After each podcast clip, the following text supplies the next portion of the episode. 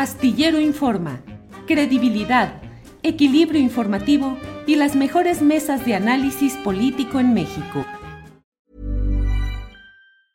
¿Te preocupas por tu familia? Entonces, ¿por qué darles solo huevos ordinarios cuando pueden disfrutar de lo mejor? Eggland's Best, los únicos huevos con ese delicioso sabor fresco de granja, además de la mejor nutrición, como 6 veces más vitamina D, 10 veces más vitamina E y 25% menos de grasa saturada que los huevos regulares, además de muchos otros nutrientes importantes. Así que, dales los mejores huevos. Eggland's Best, mejor sabor, mejor nutrición, mejores huevos.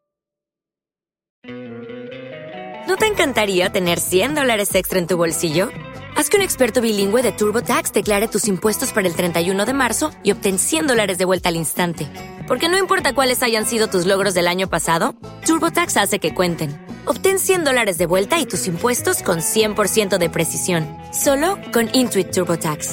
Debes declarar para el 31 de marzo. Crédito solo aplicable al costo de la presentación federal con TurboTax Full Service. Oferta sujeta a cambios o cancelación en cualquier momento. Astillero Informa, credibilidad, equilibrio informativo y las mejores mesas de análisis político en México. Segura. Víctor Ronquillo, buenas tardes. Hola Julio, buenas tardes. Pues mira, la verdad, mi querido Julio, a modo de saludo, yo quiero decir que me siento muy orgulloso de pertenecer a este equipo de trabajo y me siento orgulloso porque aquí reivindicamos la verdad, reivindicamos el periodismo como un oficio humanista. Quiere decir que trabajamos por las mejores causas, pero que hacemos un periodismo equilibrado, inteligente y sin duda que confía en la ética personal humana de quienes día a día nos enfrentamos a esta tarea. Julio, te mando un abrazo muy fuerte y de verdad que a modo de, de, saludo reivindico primero a las personas que se involucran con nosotros en esta tarea que es el público.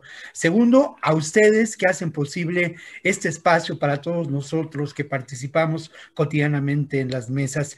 Eh, obviamente, pues abrazo también a, a, Ricardo y a Guadalupe y obviamente, hermano, pues a ti. Te mando un abrazo muy fuerte a modo de saludo extensivo para todos los que hacemos este y conformamos este proyecto, mi querido Julio. Muchas gracias. Víctor, muy amable, muchas gracias. Ricardo Ravelo, buenas tardes. Hola Julio, pues yo te externo mi felicitación también y mi reconocimiento por esta, esta acción de ayer, esta presencia ahí en la mañanera. Eh, como bien lo dices, ojalá muchos periodistas este, tuvieran ese valor, esa decisión de ir a confrontar al presidente, a cuestionarlo, porque justamente en ese ejercicio, que dicho sea de paso, es muy, muy positivo el de la mañanera, pero falta el rigor periodístico, el cuestionamiento de los grandes problemas de este país y no, no tratar al presidente con, con terciopelo, sino con las preguntas, con el rigor de la realidad que se impone. Y yo creo que tú diste una muestra muy, muy clara de, de, lo que debe ser el ejercicio periodístico el día de ayer. Muchas felicidades por esta, esta decisión que tomaste. Gracias, Ricardo. Eres muy amable. Aprecio mucho tus palabras, igual que las de Víctor. En nuestra compañera Guadalupe ya está entrando precisamente, así es que eh, justamente vamos a aprovechar en unos segunditos en los que ella esté ya instalada para pedirle, para darle la bienvenida y continuar con este programa. Pero bueno, eh, Víctor Ronquillo, ¿qué opinas sobre este tema de la visita del presidente de México este fin de semana a Badiraguato, Sinaloa? Ha generado muchas eh, reacciones, muchos comentarios. Eh, ¿Qué opinas sobre ese tema? Bienvenida, Guadalupe Correa. Muy bien, gracias, muchas gracias. Te haría una, una cuestión, pero ya, ya terminé y estoy aquí con ustedes. Sí, muchas gracias, bienvenida. Eh, Víctor, ¿qué opinas sobre este tema de la visita del presidente de México a Badiraguato, Sinaloa? Bueno, lo primero que habría que apuntar es lo importante que ha sido en la conformación de la figura política, del personaje político de López Obrador, lo importante que han sido sus giras. O sea, no podemos entender este personaje político, esta dimensión que puede tener sin sus giras, o sea, sin esta presencia constante como candidato, luego como candidato derrotado, luego como candidato opositor a lo que sin duda fue un fraude electoral en los municipios del país. No hay un solo político en México que haya recorrido estos caminos del país. Creo que eso, eso es un primer apunte. Otro primer apunte es que yo, yo de verdad, ¿eh? Quisiera en este momento este, tener los elementos para señalar que, eh, bueno, en buena medida, este gobierno ha pactado con el narco y ha buscado la pacificación a través de pactar con uno de los grupos más poderosos según la mitología del narcotráfico y la historia del narcotráfico en México.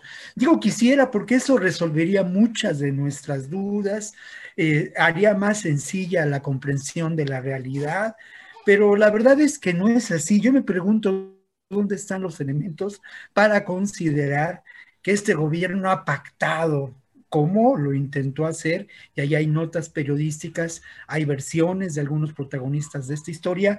Cuando Salinas de Gortari, por medio de su hermano y el famoso general Arturo Acosta Chaparro, yo diría de infame memoria, de acuerdo a su participación en la Guerra Sucia, pues buscó realizar una famosa confederación del narcotráfico, precisamente teniendo como cabeza a, a lo que después sería el cártel de Sinaloa. Por otra parte, mira, pues a Ricardo y a mí nos ha tocado de alguna manera patear el país, recorrerlo y estar en algunos lugares señalados como lo que podemos considerar pues medulares en la historia del narco, ¿no? Como Badiraguato, como la Sierra Sinaloense, como algunos poblados de lo que podemos considerar el Triángulo Dorado. Y mira, yo ya lo dije alguna vez, ya, ya, ya cité alguna vez esta anécdota personal eh, cuando estuve en Badiraguato, ¿no? Donde la gente me decía, Ronquillo, pues es que de verdad aquí lo único que vienen a hacer los verdes es a chingar. Lo único que sabemos del gobierno es este ejercicio brutal de acometer contra nosotros, ¿no? De eh, fumigar nuestros plantíos si no pagamos la cuota para ello, ¿no? Entonces, eh, creo que eh, esta, esta dicho todo esto, habría que, habría que ubicar eh, claramente el sentido que tienen estas giras, el sentido que puede tener en estos momentos esta gira, que está vinculada también a una nueva, a una nueva variante que se ha dado en las mañaneras, en donde eh, todos eh, lunes con lunes y algunos días de la semana se presenta el tema de la seguridad en diferentes lugares del país. Esto como una estrategia, ¿eh? porque ya se veía venir que en algún momento podía ser eh, eh, un punto enormemente vulnerable para lo que viene de la consulta del próximo viernes y para la consulta del 22, el tema de la inseguridad, que sin duda, y aquí pues lo hemos dicho, no ha sido cumplido, ¿no? Vivimos en un país enormemente agravado por las distintas expresiones de la violencia,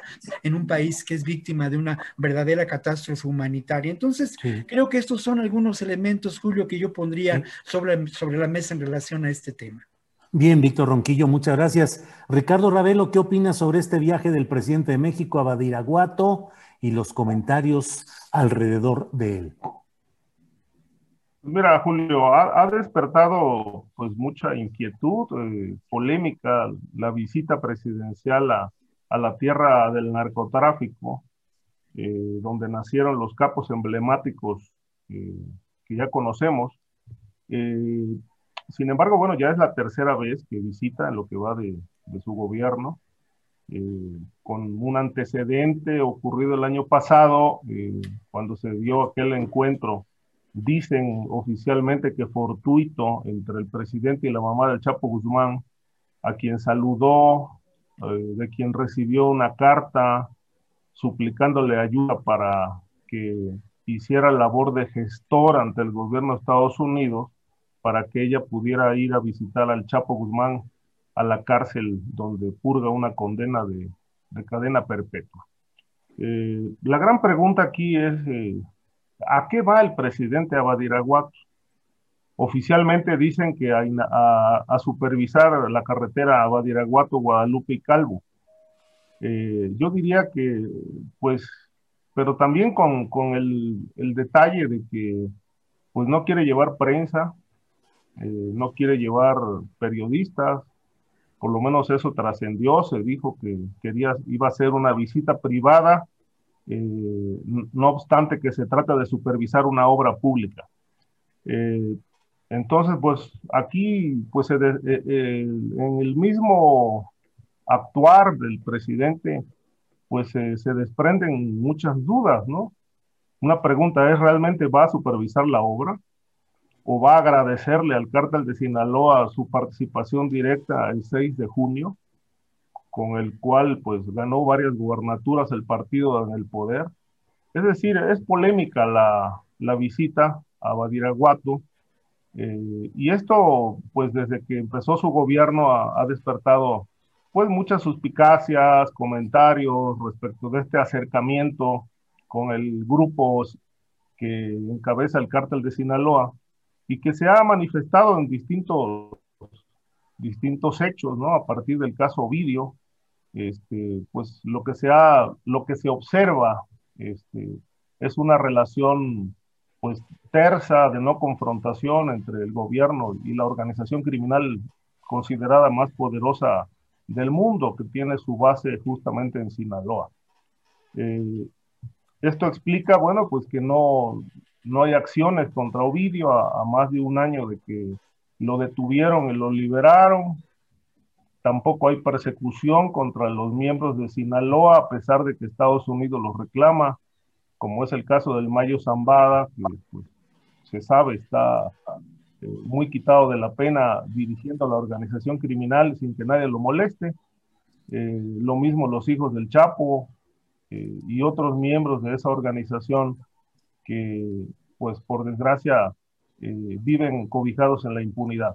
Pero no solamente Sinaloa, ¿no? Es el resto de las organizaciones criminales que, contra las que no hay ninguna acción legal por parte del gobierno y que pues ha, esto, estas mismas acciones del gobierno este, de no actuar este, frente a la criminalidad, pues es lo que ha despertado la, la sospecha, los comentarios, las versiones de que posiblemente haya pactos entre el gobierno y, el, y, los grupos criminales.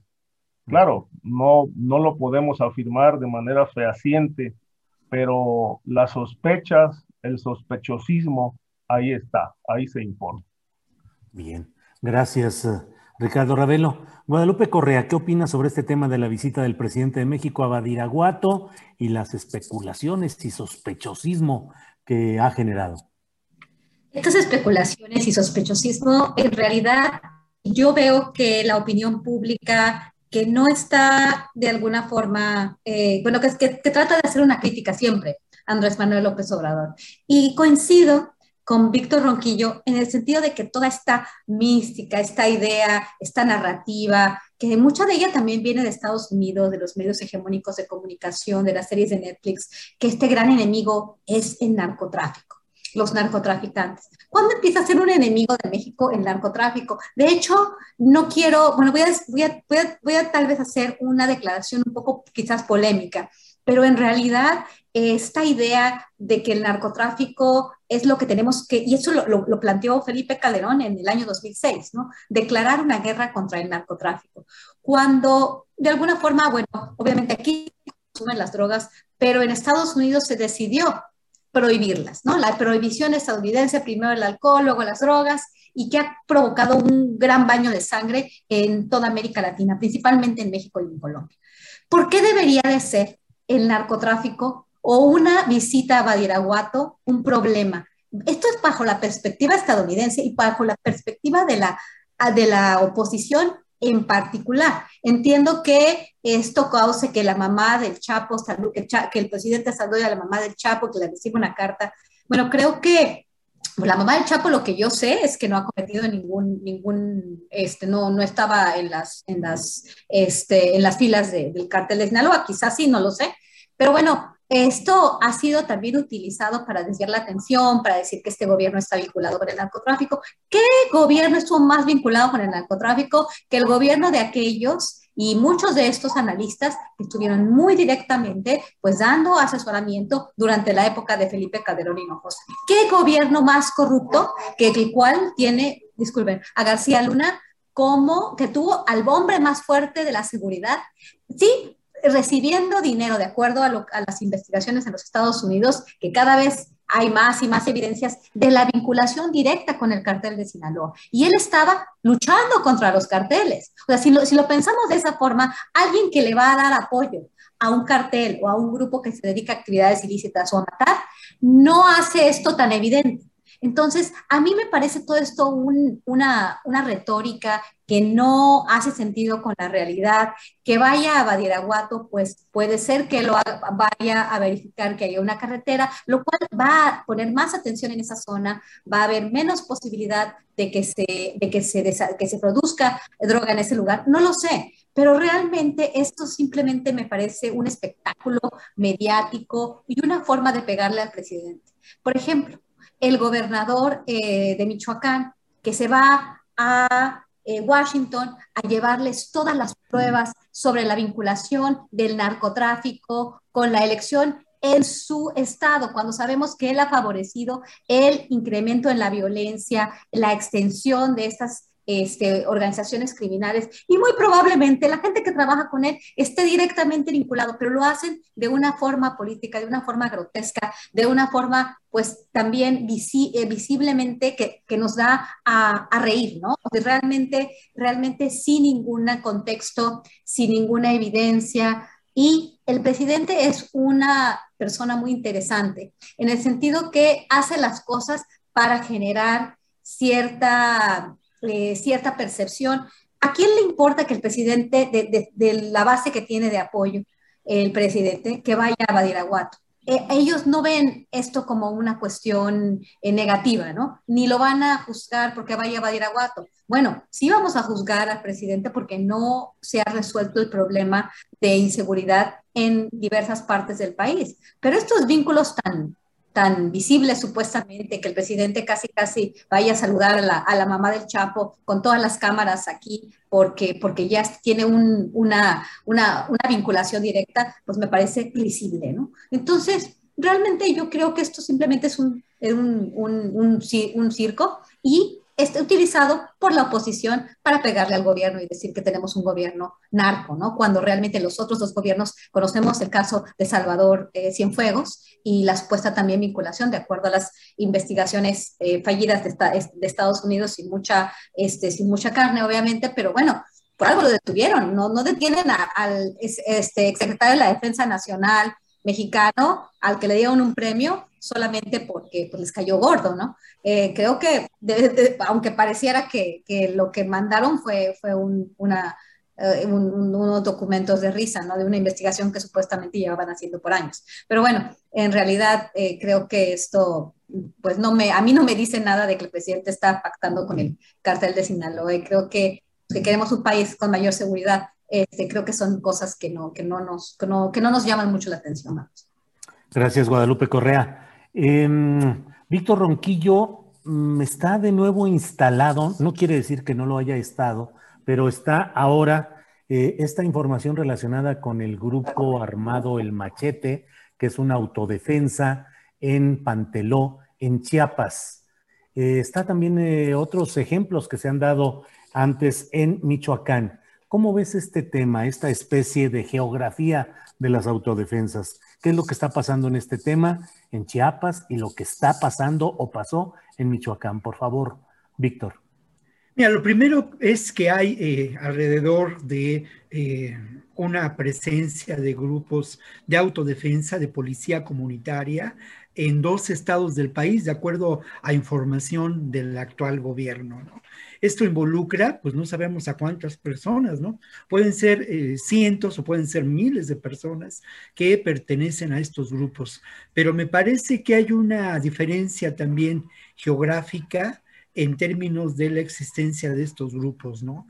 Creo que lo que ocurre en, en Michoacán, por ejemplo, tiene un antecedente en las graves eh, violaciones a los derechos de las personas por parte de lo que yo llamo un suprapoder, que es la vinculación del crimen organizado con las instancias corruptas del Estado mexicano, ¿no? Y el poder político y una argamasa de diferentes poderes, ¿no? Un suprapoder. Y creo que ante eso hubo una respuesta muy interesante por parte del doctor Mireles, por parte de otros integrantes de las autodefensas de Michoacán, que lamentablemente fue abortada, fue eh, infiltrada y se aprovechó para obtener una mayor presencia del control del territorio y debilitar además a esta, a esta insurgencia política de enorme, de, enorme, de enorme interés en ese momento, que me parece que no fue percibida desde esta perspectiva como insurgencia, ¿no? Pero el, gobierno de Peña Nieto y el gobierno de Michoacán entonces, pues percibieron esto como una insurgencia política que había que eh, mitigar y lo lograron. Por otra parte, ¿qué ocurre en Guerrero? Bueno, en Guerrero a mí me ha tocado estar muy cerca de la policía comunitaria de San Luis Acatlán. Y el, lema que ellos, el lema político central de su trabajo es solamente el pueblo defiende al pueblo, ¿no? Este, esta acción ha sido mm, reconocida, me parece que ha logrado a pesar de todos los pesares, minimizar la violencia, minimizar el control del territorio y ha confrontado a los grupos de poder caciquil aliados con los grupos de poder de crimen organizado. Lamentablemente también hubo una estrategia de penetración, de cooptación y de la suplantación. Se aprovechó este elemento para que los grupos del crimen organizado y los grupos caciquiles formaran sus propios grupos de policía comunitaria o autodefensa, ¿no? Son tres son un par de ejemplos que nos hacen ver qué es lo que ocurre. Tenemos noticia en Tamaulipas también de la formación de grupos de autodefensa, pero voy a voy a Polo que eh, evidentemente es el, tema de coyuntura esta semana en relación a esto que, que, mencionas de las policías, de los grupos de autodefensa. Mira, no hay duda y la información de la que yo dispongo, pues es una información que procede del eh, trabajo del Centro de Derechos Humanos Fray Bartolomé de las Casas, ahí en Chiapas, que procede también de algunas de las comunidades, de las propias personas que se han visto lamentablemente envueltas en un clima de atroz violencia en esta región de Chiapas. ¿Qué es lo que ocurre? Y decía López Obrador que era un asunto de politiquería palabras más o palabras menos. Ahí sí me parece que ah, eh, el presidente no tiene una información confiable sobre este conflicto. Lo que ocurre es sin duda la irrupción de una organización criminal que tiene como pues negocios eh, principales el robo de autos, eh, importante en esa zona que además va hacia Guatemala, el tráfico de indocumentados y también el tráfico de drogas. Ya lo mencionaba Ricardo la semana pasada, ¿no? La importancia de Chiapas en el tema del tráfico de drogas, de la cual muy pocas veces se habla. Esto es un apunte muy, muy importante que hizo Ricardo la semana pasada y que está vinculada con este, con este tema, ¿no? Lo otro es la alianza, otra vez, la alianza entre los grupos de poder criminal los grupos caciquiles con lo que podemos considerar el, poder político, ¿no? Eh, la gran pregunta es, eh, y ahí sí, yo suscribo la pregunta que hizo López Obrador, ¿de dónde vienen las armas, no? Por una parte, hay armas que tienen que ver con el proceso anterior de paramilitarización, que no ha cesado en Chiapas, pero por otro lado hay otras armas que en este momento están circulando y que pues eh, es preocupante, ¿no? Lo otro es una pregunta también que, que planteo y dejo sobre la mesa, Julio, para concluir es, bueno, ¿qué vínculos puede tener este grupo del machete con el Ejército Zapatista de Liberación Nacional? ¿Existen, no existen? ¿Están contrapuestos? En fin. Sí. Bien, gracias, Víctor. Gracias. Gracias por esta participación. Eh, Ricardo Ravelo, ¿qué opinas sobre este tema de las autodefensas en Chiapas, en Michoacán, por favor? Mira, Julio, es, este fenómeno evidentemente se empezó a reproducir en, los últimos seis, siete años. Este, en realidad no son pocas las autodefensas que se asegura operan en, el país.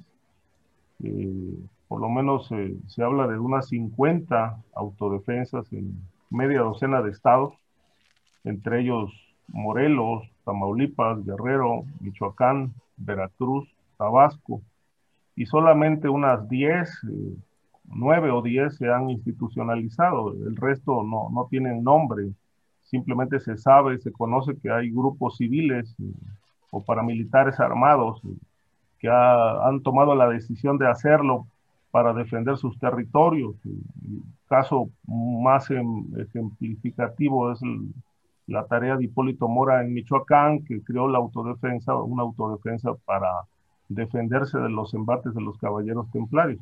Lo que pone de manifiesto esta reproducción de las autodefensas, pues es la, ausencia del Estado, el vacío legal en los territorios, que aquí hemos dicho que, eh, pues eh, desde mi punto de vista, es una de las causas eh, que están generando crimen organizado.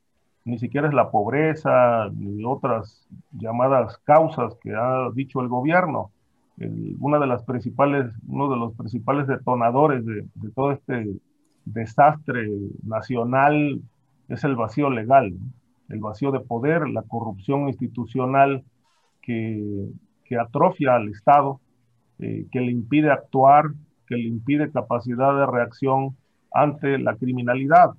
Eh, y en todos esos municipios y regiones, eh, lo que vemos es eso, un vacío legal donde la autoridad no existe. Y ahí donde la autoridad no existe, pues se generan las condiciones para que los grupos de crimen organizado se, se, posicionen, tomen el control territorial y prácticamente desplacen al Estado, porque terminan siendo los, los que generan beneficios eh, sociales, logran identificarse con grupos sociales y de esta manera se legitiman, toman control y obviamente pues se adueñan de la vida pública, económica, de regiones completas, donde por desgracia el Estado pues eh, ha sacado las manos. Entonces, eh, creo que a, eso obedece este fenómeno. Hay que recordar que, que eh, surgieron las autodefensas por recomendación o por, a partir del asesoramiento de, del general Oscar Naranjo, que fue jefe de la Policía Nacional de Colombia, que fue uno de los asesores en materia de seguridad del gobierno de Peña Nieto. Yo no sé hasta dónde ha sido exitoso esto, me parece que pues ha servido de poco, hay más ruido que, resultados alrededor de, de, la tarea de las autodefensas y, una, y un estigma de corrupción eh, a partir de que muchos de estos grupos de autodefensas eh, se sabe han sido infiltrados por el crimen organizado eh, por lo menos lo de Michoacán ha sido evidente cómo el cártel de Jalisco les ha aportado no solamente dinero, sino armamento.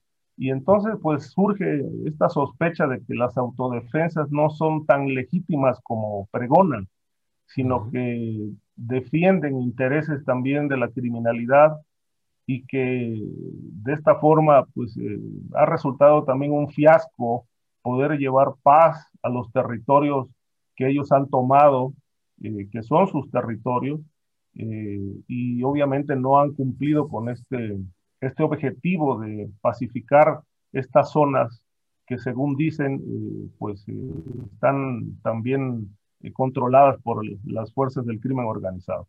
De tal suerte que, bueno, no sé hasta dónde esto es un movimiento más político que real, eh, no vemos las, eh, la, actuación de las autodefensas, son 50, pero pues se sabe que existen, que están organizados, que tienen armamento, que tienen un, objetivo, un propósito, pero así como el gobierno eh, no da resultados en materia de, seguridad, ni se ha logrado la pacificación del país, pues tampoco las autodefensas han han eh, brindado eh, resultados en sus tareas, de tal suerte que, bueno, yo pongo en duda que realmente estos movimientos sean, sean del todo legítimos y que, pues, en la mayoría de los casos me parece que son más bien arterias, brazos que el propio crimen organizado ha armado para su propio beneficio. Bien, gracias. Gracias, Ricardo. Guadalupe Correa, ¿qué opinas sobre este tema de las autodefensas? Estamos hablando específicamente o del caso de Chiapas en Panteló y eh, en Michoacán, pero en general, ¿serán instancias infiltradas por el narcotráfico? ¿Serán expresiones reales de desesperación social ante la ineficacia de las autoridades? ¿Qué opinas, Guadalupe? Bueno, es, un tema complejo. Este, he escrito algunos eh, artículos sobre esto. Vamos a hablar del tema de las autodefensas en el, en el marco del paramilitarismo y de los diferentes tipos de paramilitarismo que existen, ¿no? O sea, haciendo un poco el símil con Colombia, me gusta analizar el caso de Michoacán. Eh, el caso de Michoacán y por otro lado, estoy muy de acuerdo con Ricardo Ravelo en el sentido de que algunos de estos grupos que se denominan autodefensas tienen vínculos muy cercanos con la delincuencia organizada. Pero vamos por partes. ¿Qué es un grupo de autodefensa? Es un grupo que se crea para defenderse sin utilizar las estructuras del Estado, ¿no? Cuando el Estado se encuentra sobrepasado y algunas personas eh, este, llegan a, pensar en términos de, Max Weber y el Estado, ¿no? El, tener el, poder que, que, significa tener el monopolio legítimo de la violencia. Cuando eso ya no sucede, supuestamente la sociedad se arma para estar, este, para enfrentar el flagelo de la delincuencia organizada. Y esta es la idea. Esta es la idea con la que empezaron a operar de manera más sistemática y obviamente apoyada por el Estado. Aquí está esta idea del general Naranjo, pero que el general se fue y bueno, pero sí, de hecho fue una, una eh, estrategia pues muy importante que, que, que, que, le dio la bienvenida, más bien, así le dio la bienvenida el gobierno de eh, de Enrique Peña Nieto, ¿no? Con esta, este, como muy platillo se anuncia, no, no se anuncia, más bien se cubre lo que estaba pasando en Michoacán. Entonces, eh, nosotros podría, pudimos encontrar, pudimos ver este apoyo que se dio de alguna forma a las autodefensas por parte del Estado porque se había desgastado la imagen de las fuerzas del orden, ¿no? particularmente de las armadas. Y entonces se habla de que las autodefensas van avanzando con, el, con, con los, los, protagonistas de siempre, hablando de, del ya fallecido doctor Mireles, eh, que empiezan a avanzar de una forma que nunca lo habíamos visto, ¿no? Y toda esta idea que también se empieza a hacer mediática y que empiezan los medios internacionales a hablar de esta necesidad de estos grupos, eh, de esta sociedad que estaba flagelada por los caballeros templarios, primero por la familia michoacana, después por los caballeros templarios. Y entonces, en este sentido, pues se justifica, vamos, que la sociedad pues se arme y que avance. Pero, pero, pero vimos, ¿no? Cuando llegó el comisionado Castillo eh, como el gobernador de facto, en, un, en, un, en, un, estado de, de, corrupción, de podredumbre y, y, de, y, de, falta de capacidad de, de organizarse y de, y bajar la violencia en, en Michoacán, cuando en realidad fue la, el, el, centro neurálgico de la participación primero y de los operativos que hizo Felipe Calderón, ¿no? Michoacán era el gran ejemplo. Y... When you're ready to pop the question, the last thing you want to do is second guess the ring. At BlueNile.com, you can design a one-of-a-kind ring with the ease and convenience of shopping online. Choose your diamond and setting. When you find the one, you'll get it delivered right to your door. Go to Bluenile.com and use promo code LISTEN to get $50 off your purchase of $500 or more. That's code LISTEN at Bluenile.com for $50 off your purchase. Bluenile.com code LISTEN. ¿No te encantaría tener 100 dólares extra en tu bolsillo? Haz que un experto bilingüe de TurboTax declare tus impuestos para el 31 de marzo y obtén 100 dólares de vuelta al instante. Porque no importa cuáles hayan sido tus logros del año pasado, TurboTax hace que cuenten. Obtén 100 dólares de vuelta y tus impuestos con 100% de precisión, solo con Intuit TurboTax. Debes declarar para el 31 de marzo. Crédito solo aplicable al costo de la presentación federal con TurboTax Full Service. Oferta sujeta a cambios o cancelación en cualquier momento. Caballeros templarios y bueno, empieza el sexenio de, en el sexenio de Enrique Peña Nieto a apoyar esto en lo oscurito, ¿no? No, no, no ponerse el uniforme. Entonces, no solamente estamos pensando en, en, en autodefensas. Esto que Ricardo eh, este, muy bien describe eh, más bien me hace pensar en una especie de nuevo paramilitarismo que trató de extender y de hacer posible el gobierno de Enrique Peña Nieto, que terminó, como bien dice Ricardo, en vinculación de algunos de estos grupos, los armas, y bueno, tienes grupos eh, dedicados a la delincuencia organizada, eh, les brindas armas, les brindas apoyo, y bueno, pasa lo que pasó en el caso de Michoacán, que terminan muchas de estas autodefensas vinculadas a la delincuencia organizada y hoy por hoy son células del crimen organizado que operan en el estado de Michoacán. ¿Qué pasa con estos otros grupos que, que, mis dos colegas mencionan? Esta vinculación de las llamadas autodefensas con la delincuencia organizada. Pues pienso eh, Víctor conoce de, o sea, conocen de forma más cercana lo que está sucediendo particularmente en Chiapas y vincula estas denominadas autodefensas con grupos dedicados al crimen grupos de delincuencia organizada, no necesariamente vinculados al narcotráfico, pero sí relacionado a actividades como el tráfico de migrantes o el robo de otro tipo de, de recursos naturales o de otro tipo de, de cuestiones. ¿no? Entonces, no estamos hablando de autodefensas, también puedo pensar en la columna armada este, José P. Méndez, creo que se llama, la de, la de Tamaulipas. La de Tamaulipas.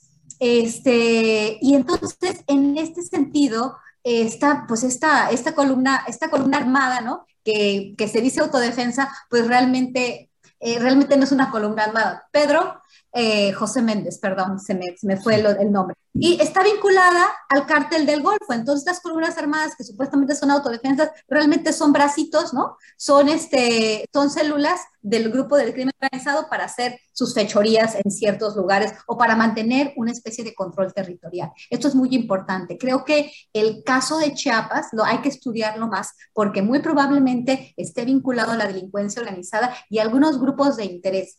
Esta supuesta relación entre, entre estos grupos de autodefensas con, eh, por ejemplo, el ejército zapatista o alguna parte del ejército zapatista, pues habría que ver si es cierto o si simplemente se está pues vendiendo como como un grupo como autodefensa que está vinculada al interés del indigenismo y bueno, aquí también este, pues puede buscar alguna protección. Por otro lado, ¿qué es lo que sucede con estos grupos armados y cuál es la protección que a veces le dan los empresarios? Ya pensando en paramilitarismo, porque cuando es paramilitarismo criminal, cuando estamos hablando de esta columna armada o quizás lo que está pasando en Chiapas. Nuevo paramilitarismo como una estrategia de seguridad cuando las Fuerzas Armadas y el ejército no quiere ponerse el uniforme y manda a, a civiles también y, a ellos mismos infiltrando a estos civiles y dándoles armas. Esto es el nuevo paramilitarismo en México. Y otro tipo de eh, es el que, el, que, el que sí genera supuestamente estos grupos de autodefensa, que son grupos armados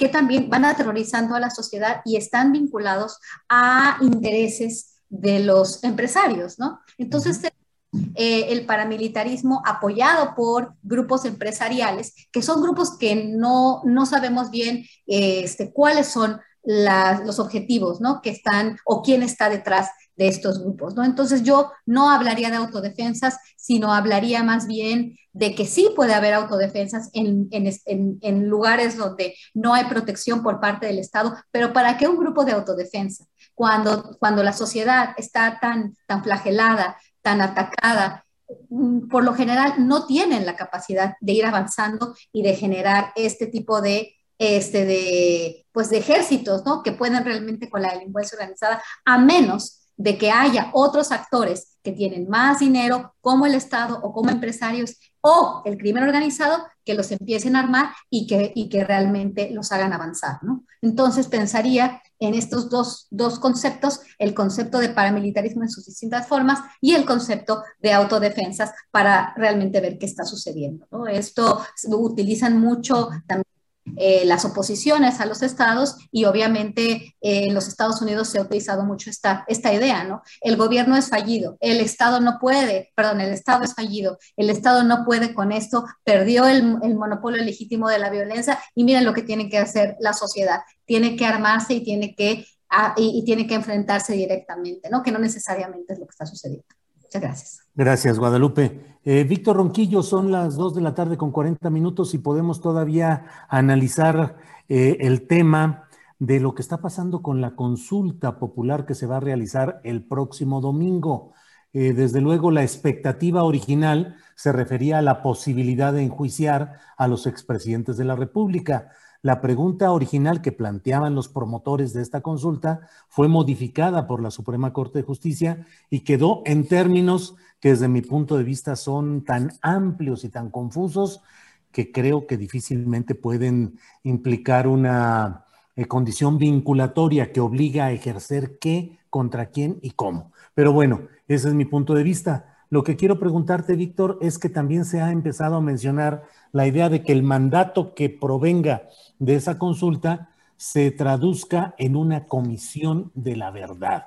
Lo ha dicho tanto Santiago Nieto Castillo, que es un hombre emblemático en la lucha contra la corrupción, y lo ha dicho también el propio eh, ministro presidente de la Suprema Corte de Justicia de la Nación, Saldívar Lelo de la REA. No en esos términos exactos, pero sí diciendo que eh, lo que puede suceder es que nos encontremos eh, ante la necesidad de llevar a cabo no un acto judicial, pero sí procedimientos de investigación o de sanación nacional, de justicia transicional. Entonces, Víctor, ¿qué opinas de la consulta que viene y de la posibilidad de que termine no en un juicio directo, sino una consulta, eh, una comisión de la verdad?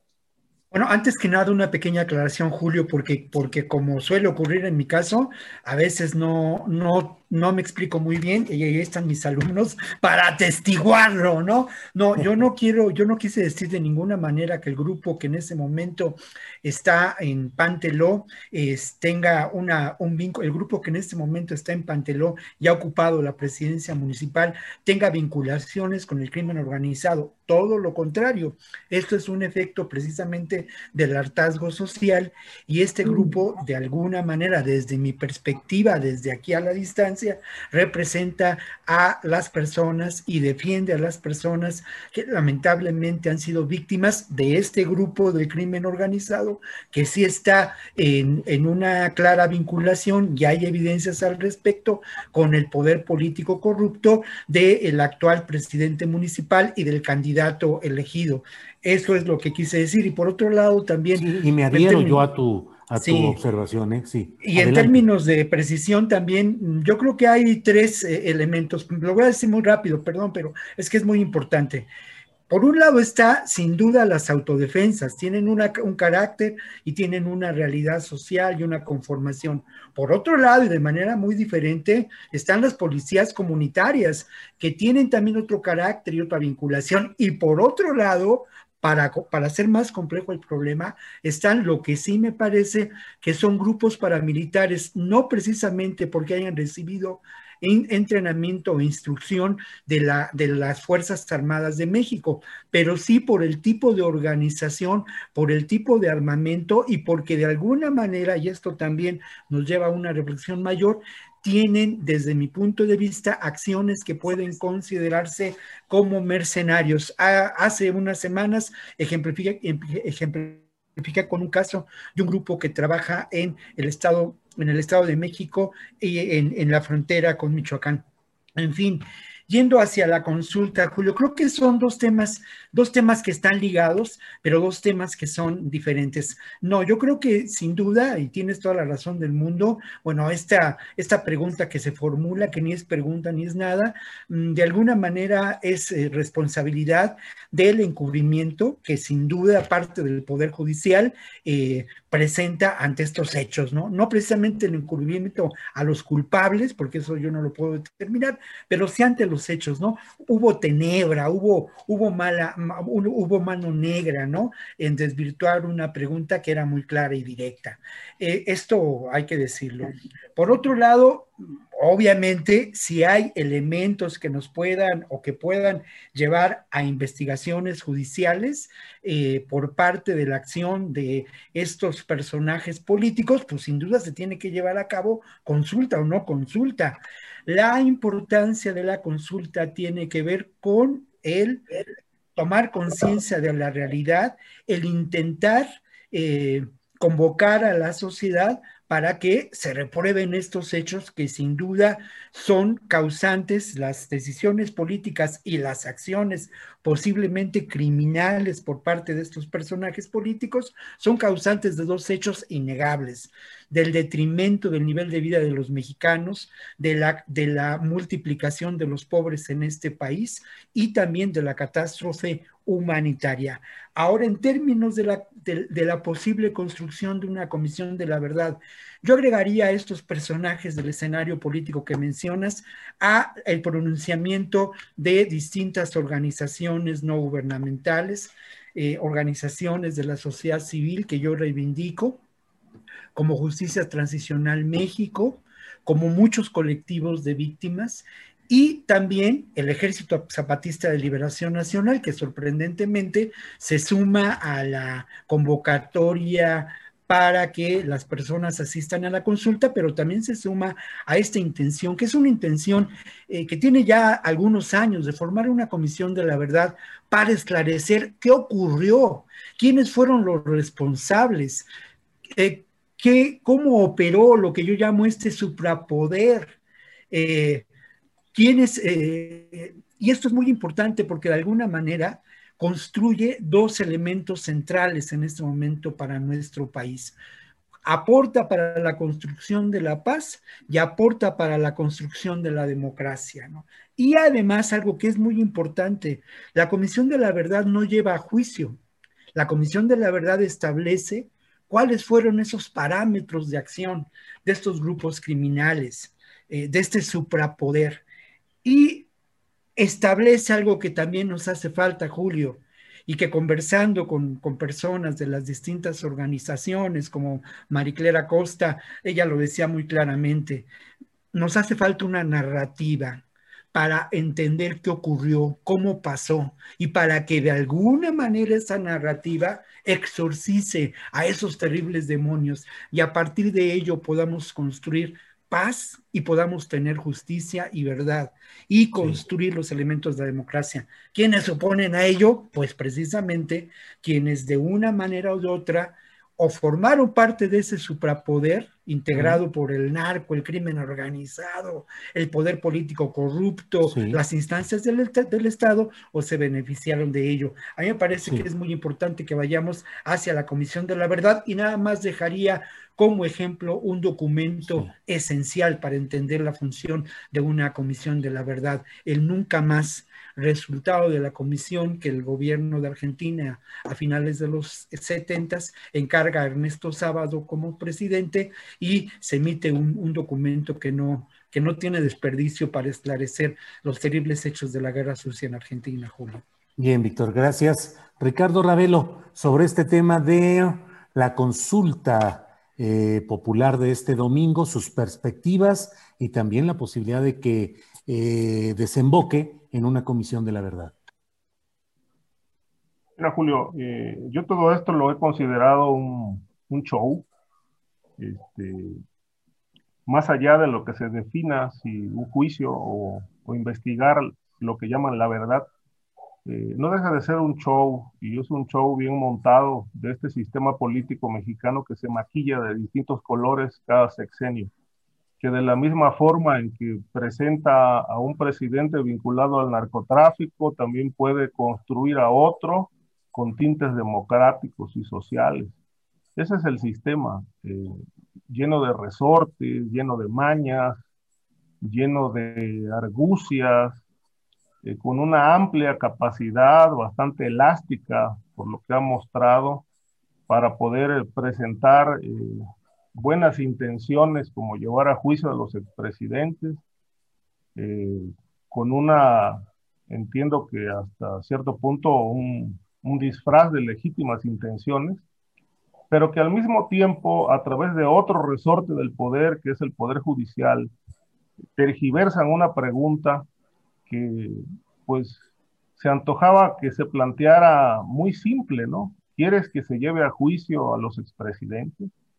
Para luego hacer todo un galimatías, un planteamiento ambiguo, eh, donde ya los expresidentes no, no aparecen directamente, sino que ahora son los actores políticos del pasado. Y bueno, pues aquí tampoco se precisa, ¿no? ¿Qué actores políticos del pasado? Se ha cuestionado mucho de que si, pues, si, se, si eh, bajo este planteamiento ambiguo, eh, tan amplio, bueno, pues podrían incluso alcanzar hasta, hasta Porfirio Díaz para también traerlo a juicio en el presente. yo veo eh, que esto no va a llegar a absolutamente a nada, este, sobre todo viendo la realidad inmediata. Si, no, si no se ha podido desaforar a Saúl Huerta y a Mauricio Toledo, eh, a pesar de los delitos que, que, se le imputan, uno de violación, el otro de corrupción, y se han, se han pospuesto las sesiones y ahí se la están llevando. Yo creo que esto, esto nos permite considerar también que no existe ninguna, ninguna decisión política, ninguna voluntad clara como para realmente llevar a juicio a los expresidentes y meterlos a la cárcel. Digamos, si hablamos de Fox a la fecha, pues conocemos todas las atrocidades que cometieron, la corrupción, los vínculos con el crimen. Eh, Fox creó la comisión de la, una fiscalía para los asuntos del pasado, que terminó en un fiasco, se gastaron todo el presupuesto, el fiscal Prieto se la pasaba bebiendo vinos caros a, costa del erario y obviamente el objetivo era llevar a la cárcel a Luis Echeverría y todo aquello, pues fue un show nada más, porque en realidad no pasó absolutamente nada. Eh, ni, ni, se investigó, eh, si acaso se llegaron a algunas conclusiones que pues las conocíamos, eran públicas, se documentaron algunos hechos que ya los conocíamos, pero en realidad eh, la voluntad de llevarlos a juicio eh, en aquel momento no se cumplió. Eh, sabemos qué pasó en el sexenio de Calderón, conocemos qué pasó con Salinas.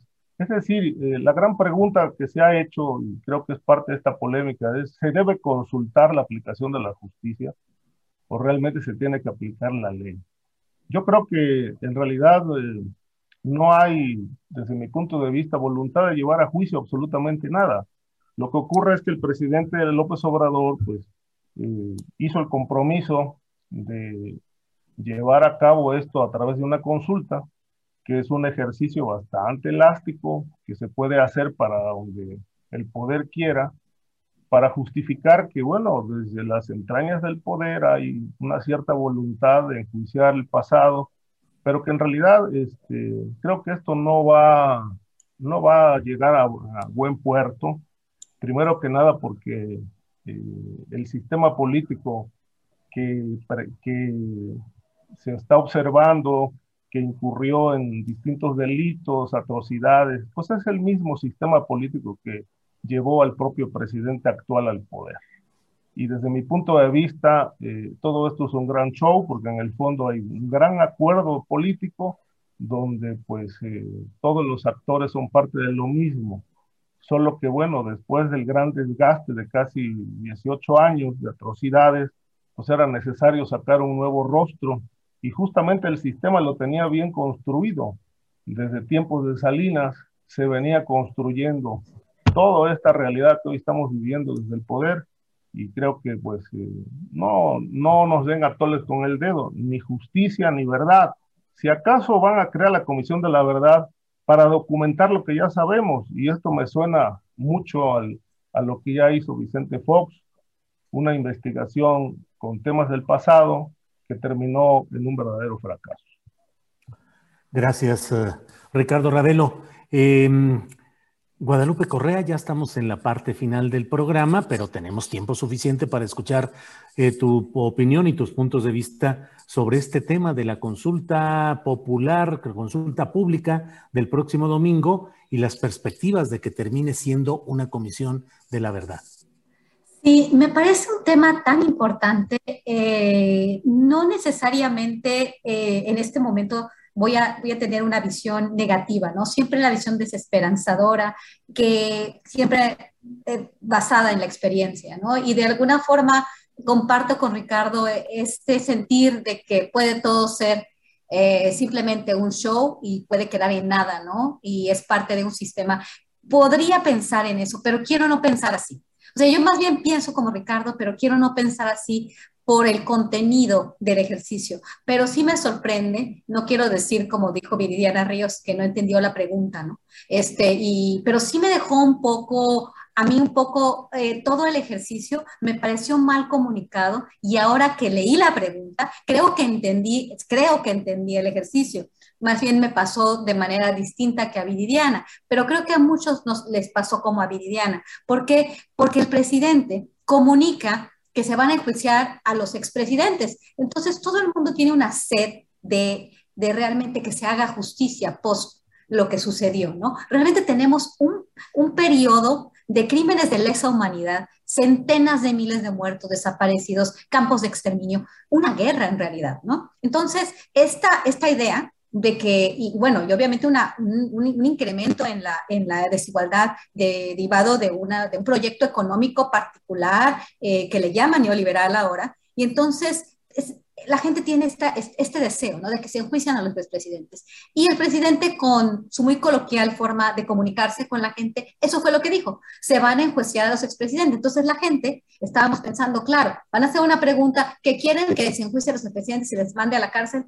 Pues se me hace un show, así como, así como, como lo entendemos, ¿verdad? Así como se vendió, así como se comunicó, pues es un show. Pero cuando ves la pregunta y analiza su contenido, me parece interesantísimo. Y es donde está esta comisión de la verdad, porque la pregunta no es, ¿se van a enjuiciar a no presidentes? No, se va a ver qué pasó en el pasado, los crímenes del pasado, y se habla de las víctimas, quiénes son los responsables, quiénes fueron los responsables, sin hablar de los expresidentes. Esto es un ejercicio, primero de democracia directa, ¿no? Hacer más, o sea, hacer abrir la participación a la sociedad, lo cual al presidente le ayuda ¿Por qué? Porque mantiene su base de apoyo, se acerca más con la gente, es una gran movida política. O sea que independientemente de todo, al presidente esto le ayuda y lo sabe y por eso lo hizo. Pero por el lado del contexto, ¿qué quiere decir? que estamos avanzando en estos esquemas que en países desarrollados y, bueno, obviamente estuvieron eh, muy presentes en el análisis de lo que pasó después de Colombia del conflicto armado, es justicia transicional. Es un ejercicio de justicia transicional donde se va a ver quiénes son los responsables, qué fue lo que pasó, quiénes son las víctimas, para qué, para, para hacer justicia. y, la justicia no se puede hacer sin reconocer esto y, y sin, y sin redimir a las víctimas, sin, eh, sin eh, arreglar el daño que esto es muy importante. Y creo que si queremos avanzar hacia la paz y si, si vemos que el proyecto de Andrés Manuel, que no le ha salido como, como esperábamos por, la, por el tipo de actores, eh, abrazos, no balazos, y avanzar en un esquema de justicia transicional, un esquema de paz, no eh, bajo la iniciativa América, Mérida, no guerra contra las drogas, sino este, avanzar hacia la paz, avanzar hacia la justicia en otro tipo de esquema, es un es un, es un y, con una comisión de la verdad, porque en realidad es, es realmente eh, incluir a la sociedad y decirles, ¿qué es lo que quieren? ¿Queremos guerra? o queremos paz? Y, es, y de eso se trata la pregunta. Pero si eso se quería, no se comunicó bien, porque el presidente dijo, vamos a enjuiciar a los presidentes. Y todo el mundo estaba pensando en ver a Salinas, en ver a, Ernesto Cedillo, en ver a, este, a, Vicente Fox tras las rejas. Y obviamente a Alborolas, como le dicen, ¿no? Este, eso era lo que estábamos pensando. Es lo que todos queremos, ver, ver a Felipe Calderón tras las rejas. Pero pensándolo ya en, en, una cuestión más, más, más holística, más interesante, creo que es, ¿qué quieren? ¿Quieren la paz o quieren la guerra? ¿Quieren avanzar hacia un esquema de justicia tradicional o seguimos con lo anterior? Lo cual me parece muy interesante, ¿no? Y bueno, el presidente gana porque además de todo se comunica e involucra a su base de apoyo y a otros que quieren participar. Muy bien, gracias Guadalupe. Pues son las 2 de la tarde con 59 minutos y les propongo que cerremos utilizando un minutito cada cual para poder decir lo que queramos respecto a invitaciones, comentarios, actividades, lo que ustedes deseen. Víctor, en este cierre, por favor, adelante. Bueno, lo primero que diría que no se trata de lo que quieren que haga, de lo que quieren que sea la consulta, se trata de lo que nosotros, y cuando digo nosotros, hablo precisamente de esta sociedad civil, que podemos hacer con la consulta y a dónde la queremos llevar. Estoy de acuerdo con Ricardo en términos de que el sistema político mexicano está en crisis y hay que eh, llevar esta crisis al abismo. Hay que terminar con ese sistema político mexicano. Tan está en crisis el sistema político mexicano que el PRI, que es eh, el partido fundacional del sistema político mexicano después del porfiriato, ha, ha perdido un sinnúmero de votos alrededor, y aquí por aquí tengo el dato, pero este, perdonen ahí, como siempre sucede, se me va el dato, pero ha perdido decenas de miles de militantes en los últimos tres años. Igual el PRD, igual el PAN. Pero yo insisto mucho, no, no, no, no podemos pensar y decir que el sistema político mexicano, que es una pregunta, mm, perdón, vamos más allá y vamos a exigir y vamos a trabajar y vamos a luchar y vamos a hacer periodismo para que este país cambie. En eso estamos y es una lucha cotidiana y como lo dije en mi primera intervención, Julio, tiene que ver con el periodismo como una actividad humanista. De eso se trata. No perdamos eh, eh, la mira y, caigamos en la tentación de continuar con el pensamiento del sentido común, que es el más común de los sentidos y que tiene una dosis enorme, perdón la palabra, de estupidez. Gracias, Víctor Ronquillo. Eh, Ricardo Ravelo, por favor, tu comentario final. Mira, análisis, lo que quieras. Con Guadalupe en el sentido de que la sociedad sí quiere juicio, eh, quiere que, que, haya carpetas de investigación bien integradas contra los últimos presidentes de Fox a, Peña Nieto, quiere que los expresidentes comparezcan ante la justicia y rindan cuentas por las atrocidades que cometieron, por, por, por toda la corrupción, eh, las vinculaciones con el crimen que han sumido este país en una, en una honda crisis. Eh, sin embargo, creo que el, día primero, eh, pues vamos a ver una suerte como de prueba de fuego. Es decir, eh, si la gente vota y exige que haya juicio, pues todo va a depender de qué quiera el presidente. Es decir, aquí vamos a ver de a de veras si la actual transición fue pactada o no el punto central es que ahora con este tema de la Comisión de la Verdad como alternativa, pues vamos a conocer todas las atrocidades y las investigaciones de sexenio tras sexenio, pero sin que haya juicio. A mí me parece que, bueno, es un ejercicio que ya se hizo también en, otros países, ¿no? En España incluso, pues fue necesario hacer un, un ajuste de cuentas con el pasado y creo que la Comisión de la Verdad es, es, una, es una posibilidad de que esto ocurra, que la sociedad juzgue, pero que sí, sin que se toque a los exmandatarios, ¿no? Sí. Eh, pero creo que el punto central es si la gente sale a votar y pide juicio, pues ¿qué va a pasar? ¿no? Porque el INE incluso se lavó las manos. Dijeron, bueno, nosotros, si la gente vota y quiere juicio, nosotros no vamos a interponer la, la denuncia ante la Fiscalía General de la República. Tendrá que ser la propia Fiscalía la que con base en el resultado, bueno, tome el asunto y abra la carpeta o las carpetas. Pero bueno, aquí se ponen, se ponen bajo el escrutinio público la actuación del presidente, la actuación de la Fiscalía y obviamente pues vamos a ver de qué está hecho el gobierno, si, si realmente hay, hubo transición pactada como se presume que sí, pues no va a pasar absolutamente nada. Pero si hay realmente eh, ruptura con el pasado, pues creo que nos, vamos, nos podemos llevar algunas sorpresas y ojalá así sea. Bien, gracias eh, Ricardo Ravelo. Para cerrar esta mesa con tu último comentario de este día, Guadalupe Correa, por favor. Claro que sí, Julio. Bueno, yo como no me, como no me, como no les di la bienvenida, bueno, no, no, este, quiero pues decirles a todos, a Víctor y a Ricardo, que que, bueno, hasta luego, pero que me gusta mucho esta mesa porque son dos visiones muy interesantes para mí, las de Ricardo y de Víctor. Comparto la desesperanza de Ricardo en muchos sentidos, un realismo que no nos gusta escuchar muchas veces, este, pero, pero es, es importante, ¿no? Y luego, bueno, en, en el caso de Víctor, este, pues esta, esta esperanza que tiene con la sociedad civil, con los derechos humanos y, con el gobierno actual. Me parecen muy interesantes estas visiones.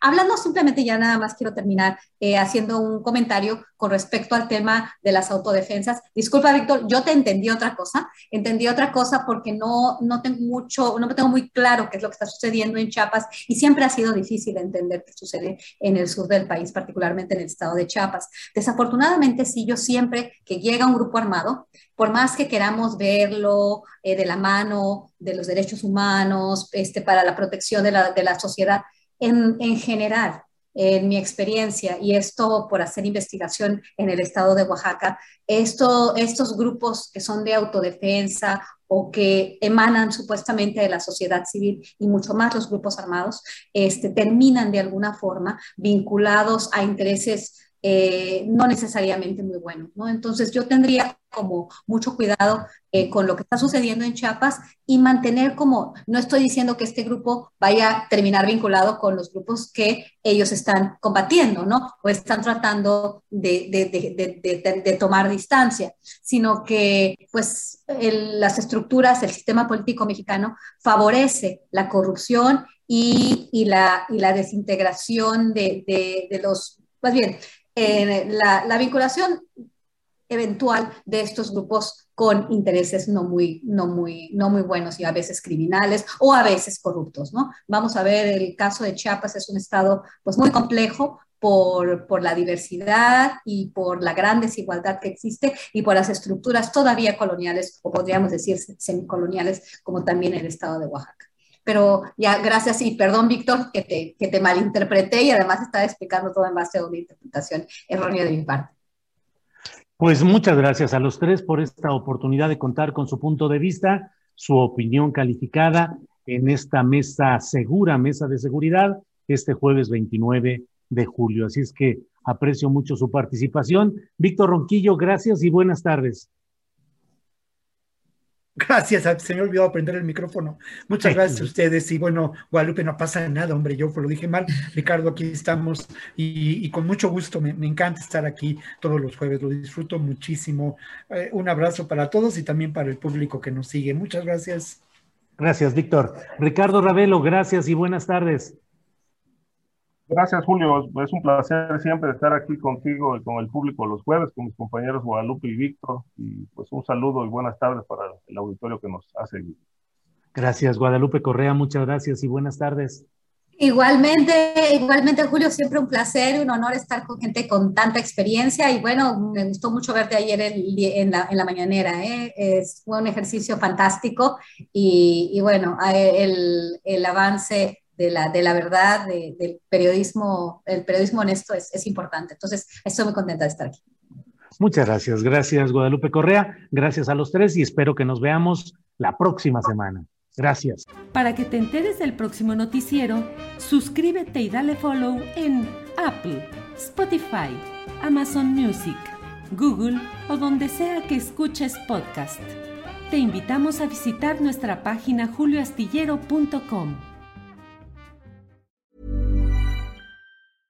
¿No se merece tu familia lo mejor? Entonces, ¿por qué no los mejores huevos? Ahora, Egglands Best están disponibles en deliciosas opciones. Huevos clásicos, de gallina libre de jaula y orgánicos de Egglands, que ofrecen un sabor más delicioso y fresco de granja que le encantará a tu familia. En comparación con los huevos ordinarios, Egglands Best contiene la mejor nutrición como 6 veces más vitamina D, 10 veces más vitamina E y el doble de omega 3 y B12. Solo Egglands Best. Mejor sabor, mejor nutrición, mejores huevos. Visita egglandsbest.com para más información. ¿No te encantaría tener 100 dólares extra en tu bolsillo? Haz que un experto bilingüe de TurboTax declare tus impuestos para el 31 de marzo y obtén 100 dólares de vuelta al instante. Porque no importa cuáles hayan sido tus logros del año pasado, TurboTax hace que cuenten. Obtén 100 dólares de vuelta y tus impuestos con 100% de precisión, solo con Intuit TurboTax. Debes declarar para el 31 de marzo. Crédito solo aplicable al costo de la presentación federal con TurboTax Full Service. Oferta sujeta a cambios o cancelación en cualquier momento. Para que te enteres del próximo noticiero, suscríbete y dale follow en Apple, Spotify, Amazon Music, Google o donde sea que escuches podcast. Te invitamos a visitar nuestra página julioastillero.com.